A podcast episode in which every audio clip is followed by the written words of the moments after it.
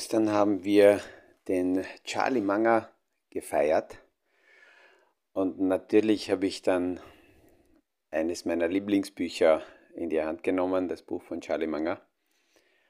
Und äh, das Buch ist allein schon deswegen unglaublich wertvoll, weil es sehr, sehr viele Aussagen, Zitate von ihm dabei sind und jemand, der 99 Jahre schon, schon lebt, hat natürlich sehr viel erlebt und ich werde in den kommenden Tagen, in den nächsten Podcasts immer wieder Zitate von ihm nehmen, die aus äh, meiner Sicht zur aktuellen Situation auch ganz gut dazu passen. Aus dem Kaffeesatz, der Podcast von AL und E Consulting. Aktuelle Kapitalmarkt- und Wirtschaftsfragen verständlich erklärt mit Scholt Janosch.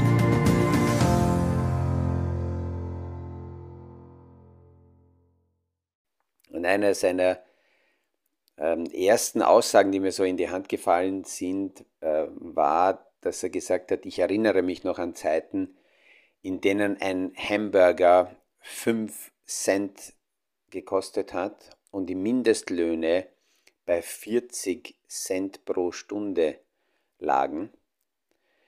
Ich habe also eine extrem starke Inflation in meiner Lebzeit bis heute erlebt. Die Frage ist, ob diese starke Inflation das Investitionsklima negativ beeinflusst hat.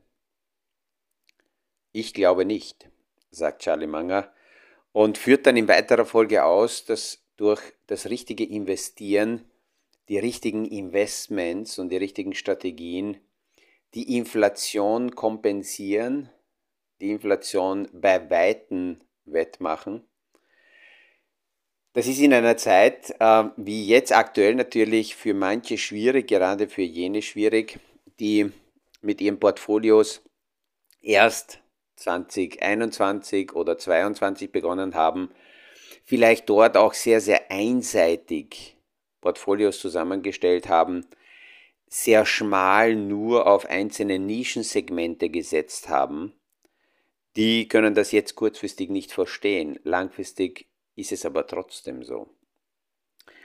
Und genau deswegen nehme ich eben diese Zitate auch von Charlie Manger her, weil äh, speziell Jüngere, die ähm, in den vergangenen Jahren mich ab und zu angeschrieben haben, dass das einerseits zu langweilig ist, was ich hier so erzähle, oder jetzt die aktuelle Aussage, die ich äh, als Rückmeldung bekommen habe, äh, wozu tagtäglich zum Kapitalmarkt ich hier die Themen kommentiere. Es sind viel zu viele überflüssige Aussagen, die man jetzt gar nicht direkt als technische Aussage anwenden kann. Und so eine Rückmeldung ist deswegen gut. Natürlich kommentiere ich es nicht, um mich zu verteidigen, sondern ganz klar zu sagen, dass ich glaube, dass, äh, das richtige, dass die richtigen Strategien und dass das Investieren nicht auf einzelne Boomphasen aufgebaut sein sollte, sondern das richtige Investieren gerade für langweilige Zeiten sehr wichtig ist. Sehr viele Anleger neigen dazu, äh, speziell am Anfang, sich einzureden, dass es ab und zu kurzfristig immer Zeiten gibt, wo man gut einkaufen kann. Und dann gibt es sehr lang, sehr viele Zeiträume, wo man gut und zu höheren, höheren Preisen verkaufen kann.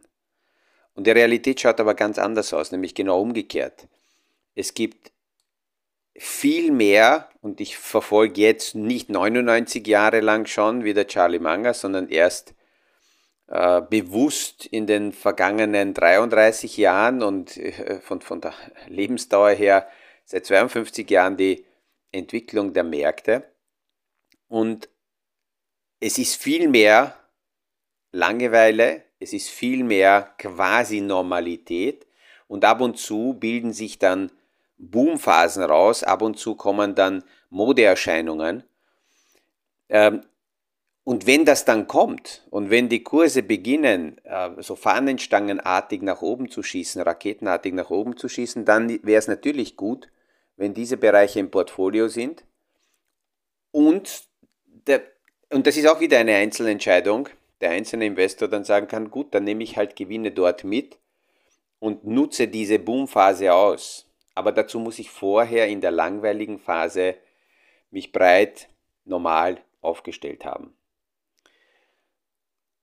Und, und man merkt ja auch immer wieder, dass äh, sehr, sehr auf Nischen spezialisierte Themeninvestments eher ein Gift für die langfristigen Strategien sind und auch für die betroffenen Unternehmen als ein Gewinn. Warum? Schauen wir uns das kurz mal an. In den vergangenen äh, Jahren sind einzelne Stars aufgetaucht. Allen voran war ja Katie Wood mit ihrer Arc Innovation eine sehr, sehr spezialisierte und eigentlich auf ein Nischensegment aufgebaute Vermögensverwaltung. Und viele, die so die Charts anschauen, sehen, dass die Kurse raketenhaft nach oben gestiegen sind und jetzt seit Februar 2021 die Schwerkraft wieder entdeckt haben und eher nach unten gehen. Und man neigt dazu zu glauben, dass sehr viele Leute in dieser ersten Boomphase nach oben sehr viel Geld verdient haben. Die Realität schaut aber ganz anders aus. Wenn solche schmalen Nischensegmente mal beginnen, sich zu etablieren, dann ist es sehr oft am Anfang so, dass da noch sehr wenige Investoren drinnen sind, die haben recht wenig Kapital, suchen sich auch Small Caps, Mid Caps, Unternehmen, die im kleineren Segment sind, die auch nicht so liquid sind, aus und investieren dann dort. Und parallel dazu wird die Medienarbeit verstärkt. Und mit Social Media geht das heute noch besser. Da haben wir das auch gesehen. Äh, Sondereffekte, Lockdown und Verstärkung in der Digitalisierung hat diesen, diese Aufmerksamkeit, die Bühne nochmal verstärkt. Und damit, dass immer mehr Leute aufmerksam geworden sind und sie quasi starmäßig als Katie Wood rausgegangen ist, um darüber zu kommunizieren, hat sie immer mehr Geld angezogen und durch dieses immer mehr Kapital sind Unternehmen, in die sie investiert hat, zusätzlich durch diese stärkere Nachfrage nach oben geschwemmt worden, ohne dass die Unternehmen substanziell tatsächlich aus, aus dem inneren Wert heraus, nach Charlie Munger, nach Value heraus gewachsen wären. Solange das nur nach oben geht, scheint das alles super zu sein, aber es ist eigentlich Gift für die Unternehmen und es ist auch ein Problem für diese Vermögensverwalter. Warum? Weil je mehr Aufmerksamkeit da ist, umso mehr Kapital kommt. Je mehr Kapital, umso mehr sind sie gezwungen, auch dann zu investieren, wenn es eigentlich schon nicht mehr zum Investieren wäre, weil die Unternehmen schon zu teuer sind. Plus zusätzlich sind sie in der Auslage, die, die Marktteilnehmer verfolgen die Schritte dieser Vermögensverwalter und verstärken die Effekte nochmal zusätzlich, indem in, in sie noch mehr dorthin gehen, wo viel Licht ist, da kommen noch mehr äh, Fliegen hin. Und das ist dann eine Perpetuum mobile, eine, eine, eine selbst, sich selbst rauf dividierende Kursentwicklung. Das heißt, diese Vermögensverwalter treiben die Kurse eigentlich selber durch diese Aufmerksamkeit nach oben. Dann dreht der Markt, das haben wir gesehen, eben Februar 2021. In der Anfangsphase wird auch von denen nicht gesagt, es ist vorbei und ähm, nehmt euer Geld und geht. Nein, natürlich nicht.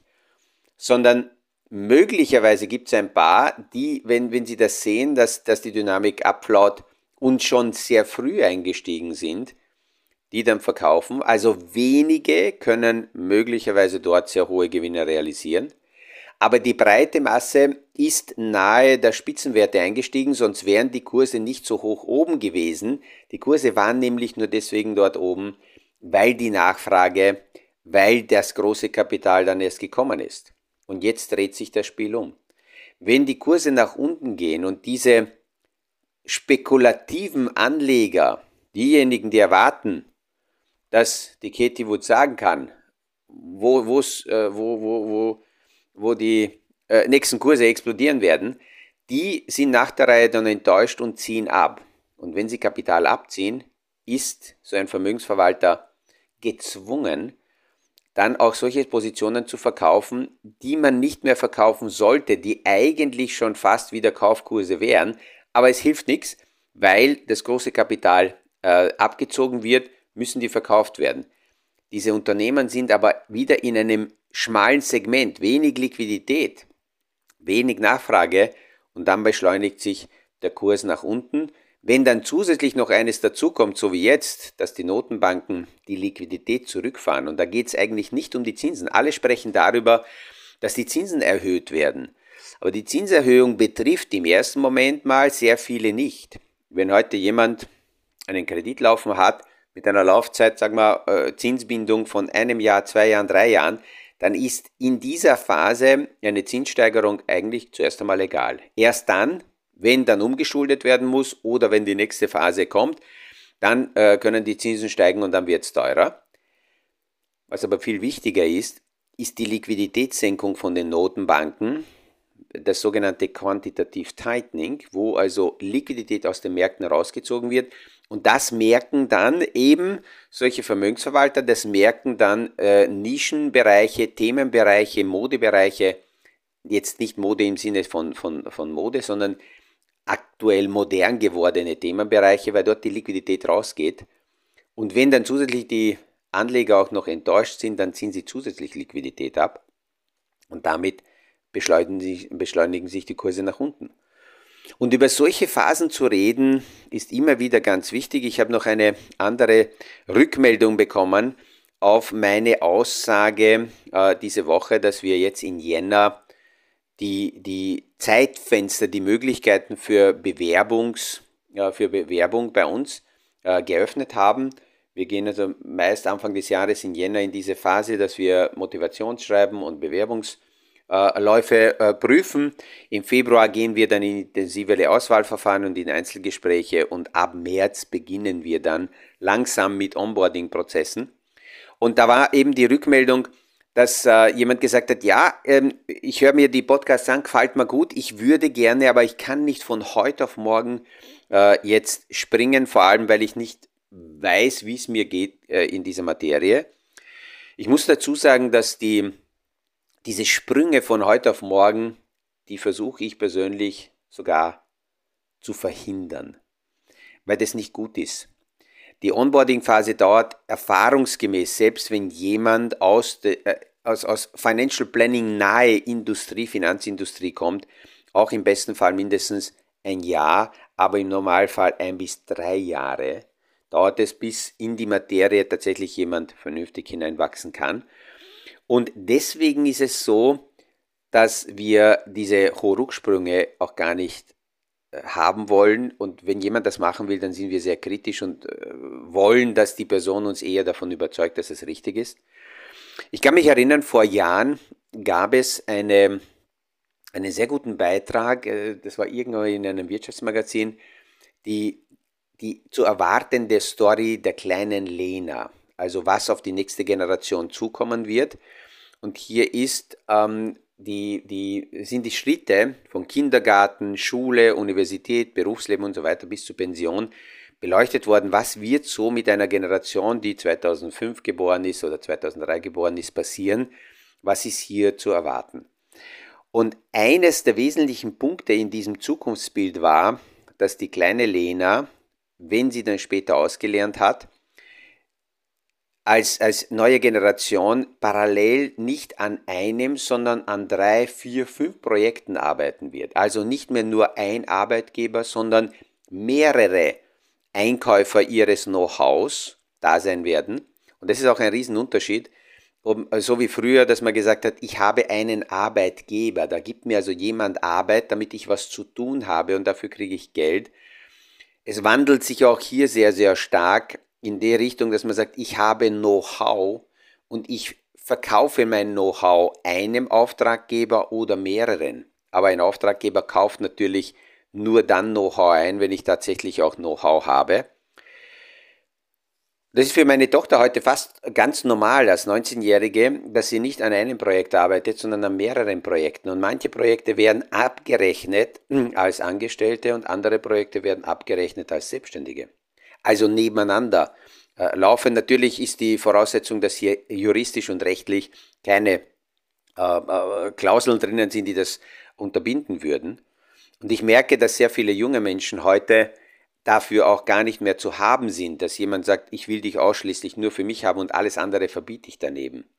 Sie sagen, ich gebe dir mein Know-how, aber was ich daneben noch mache, das ist meine Sache. Und ich will aber darauf hinaus, dass diese dieses Wandeln im Berufsleben nicht nur die heute 20-Jährigen betrifft, sondern genauso die 40, die 50, die 60, vielleicht die 70-Jährigen. Es ist eben die Frage, habe ich ein Know-how, das ich zur Verfügung stellen kann? Und wenn ja, ja, dann schaue ich mir an, was wo in welcher Konstellation besser ist, wie wird es abgerechnet. Die Abrechnung ist, wenn Know-how vorhanden ist, aus meiner Sicht völlig irrelevant, ob das jetzt angestellt ist oder selbstständig. Ich muss nur etwas haben, was ich auch tatsächlich verkaufen kann. Und somit ganz wichtig und ein Gruß zurück an denjenigen, der äh, mir also hier diese Frage geschickt hat. Äh, ganz entspannt. Äh, erste Phase Lebenslauf, Motivationsschreiben schicken. Danach unterhalten wir uns. In der ersten Phase schauen wir natürlich an, was sind die notwendigen Basisvoraussetzungen, welche Diplom, welche äh, Grundausbildungen nur aus Motivation heraus kann jemand natürlich heute ganz schwer in die Materie hineingehen, aber ich habe in den vergangenen 30 Jahren auch Menschen kennengelernt, die mich angesprochen haben, die die Materie an meiner Seite, an unserer Seite wollten und wir dann gesagt haben, okay, die und die Basisparameter sind notwendig, mach das. Die betreffende Person hat dann neben der Tagesarbeit Matura nachgemacht und spezielle Ausbildungen noch dazu, die notwendig waren und hat sich sieben Jahre später gemeldet und gesagt, so, da bin ich jetzt, habe ich die Voraussetzungen. Parallel dazu ähm, hat er sich äh, nebenbei mit Themen beschäftigt und ist heute ein top internationaler äh, Kollege, Partner, Berater, der in dem Segment arbeitet. Das heißt, mit den meisten starten wir nicht von heute auf morgen mit dem Sprung, sondern wachsen peu à peu in diese Materie hinein. Jetzt ist, ähm, äh, sehe ich gerade die Zeit, nein, ein paar Minuten habe ich noch weil da ein bisschen meine Gedanken weggaloppiert sind. Ähm, was gestern als, als, als Nachricht rausgekommen ist und das schon positiv war, äh, grundsätzlich als, als, als, als Signal für die Märkte, dass die Inflationsdaten in Deutschland, die ersten, die heuer rausgekommen sind, besser sind als erwartet. Und normalerweise bewegen europäische Inflationsdaten die globalen Märkte nicht. Aber in diesem Fall wurde das positiv aufgenommen, weil noch vor Weihnachten die Europäische Zentralbank mit einer sehr aggressiven Kommunikation rausgegangen ist und den Märkten signalisiert hat, dass sie nicht nur die Zinsen weiterheben werden, sondern auch die Bilanz weiter abbauen. Und wir werden dann extra in den nächsten Podcasts uns darüber unterhalten, warum nicht die Zinsen so wichtig sind, warum dieser qualitativ, äh, diese quantitativ Tightening, äh, die, die, dieser Liquiditätsabbau äh, viel wichtiger derzeit für die Märkte sind und was passieren müsste, dass wir eine neue Boomphase haben und damit auch wieder die Notenbanker auf quantitativ Easing schalten, also das QE, dass sie den Märkten Liquidität geben. Das werden wir uns also näher anschauen. Aber die Aussage, dass die Inflation in Deutschland niedriger ausgefallen ist, gibt den Märkten Hoffnung, dass damit die Europäische Zentralbank nicht mehr so stark unter Druck ist, auf jeden Fall aggressiv weiter die Zinsen heben zu müssen und die Bilanz abbauen zu müssen, sondern hier eine, eine sanftere, eine leichtere Gang eingeschaltet werden kann. Das heißt noch nicht, dass die nächste Boomphase in den Märkten beginnt, weil ohne großartige Liquidität in den Märkten äh, wird das nicht passieren. Ich habe vorhin eben gesprochen, dass solche Boomphasen immer dann entstehen, wenn abnormale, nicht geplante Zusatzliquidität in den Märkten auftaucht, dann muss diese Zusatzliquidität irgendwo hin und das erzeugt dann solche Boom-Effekte, wo erstens die nächste Liquiditätswelle hingehen wird, das wissen wir nicht. Deswegen müssen wir Portfolios eher langweilig und, und entspannt äh, beginnen aufzubauen. Und auf der anderen Seite wissen wir auch nicht, wann die nächste Liquiditätsschwemme ausgelöst wird. Und damit diese zusätzliche Liquidität kommt, ähm, müssen irgendwo Schocks auftauchen. Schocks heißen aber auch, dass kurzfristig nochmal Kurse nach unten gerissen werden, bevor dann möglicherweise die Notenbanken so wie in der Vergangenheit, in den vergangenen Jahrzehnten, dann die Richtung ändern und eher wieder ins QE hinüberschalten. Man darf nicht vergessen, derzeit müssen die Notenbanken noch nicht reagieren, weil einerseits sprechen zwar viele davon, dass die Zinshebung und die, äh, die Liquiditätssenkung für die Märkte eine Belastung ist, aber parallel dazu sehen wir noch keine Schocks. Äh, parallel dazu sehen wir in vielen Bereichen sehr starke Zahlen, in vielen Bereichen sehr hohe äh, Beschäftigungsraten. Also wirkliche Schockeffekte gibt es in den Märkten nicht. Schocks haben einzelne, die sehr spekulativ und zu schmal aufgebaute Portfolios haben, wo so manche Stars in den vergangenen Jahren äh, aus Social Media hochgelobt wurden, derzeit mit minus 70, minus 80, minus 90 Prozent in den Portfolios sind. Das sind Einzelschocks oder Einzelschicksale, aber gesamtheitlich gesehen noch kein Marktschock. Mit diesen Gedanken verabschiede ich mich auch heute wieder, wünsche einen erfolgreichen Tag. Ah ja, mit hoher Wahrscheinlichkeit ich, werde ich auch am Freitag eine Podcast-Folge aufnehmen, weil wir haben zwar hier in Österreich äh, einen Feiertag, aber international nicht. Und wenn ich schon die internationalen Podcasts aufnehme, dann geht quasi nebenbei auch die Podcastaufnahme auf Deutsch mit. Und somit wird es nicht nur morgen, sondern auch am Freitag eine Aufnahme geben. Schönen Tag, liebe Grüße und freue mich, wenn wir uns wiederhören beim nächsten Podcast aus dem Kaffeesatz. Das war aus dem Kaffeesatz, der Podcast von AL und E Consulting zu aktuellen Kapitalmarkt- und Wirtschaftsfragen, verständlich erklärt mit Scholt Janosch. Aktuelle Fragen, Rückmeldungen und Anmeldungen zum nächsten Kapitalmarkt-Talk findet ihr auf unserer Homepage www.aleconsulting.at.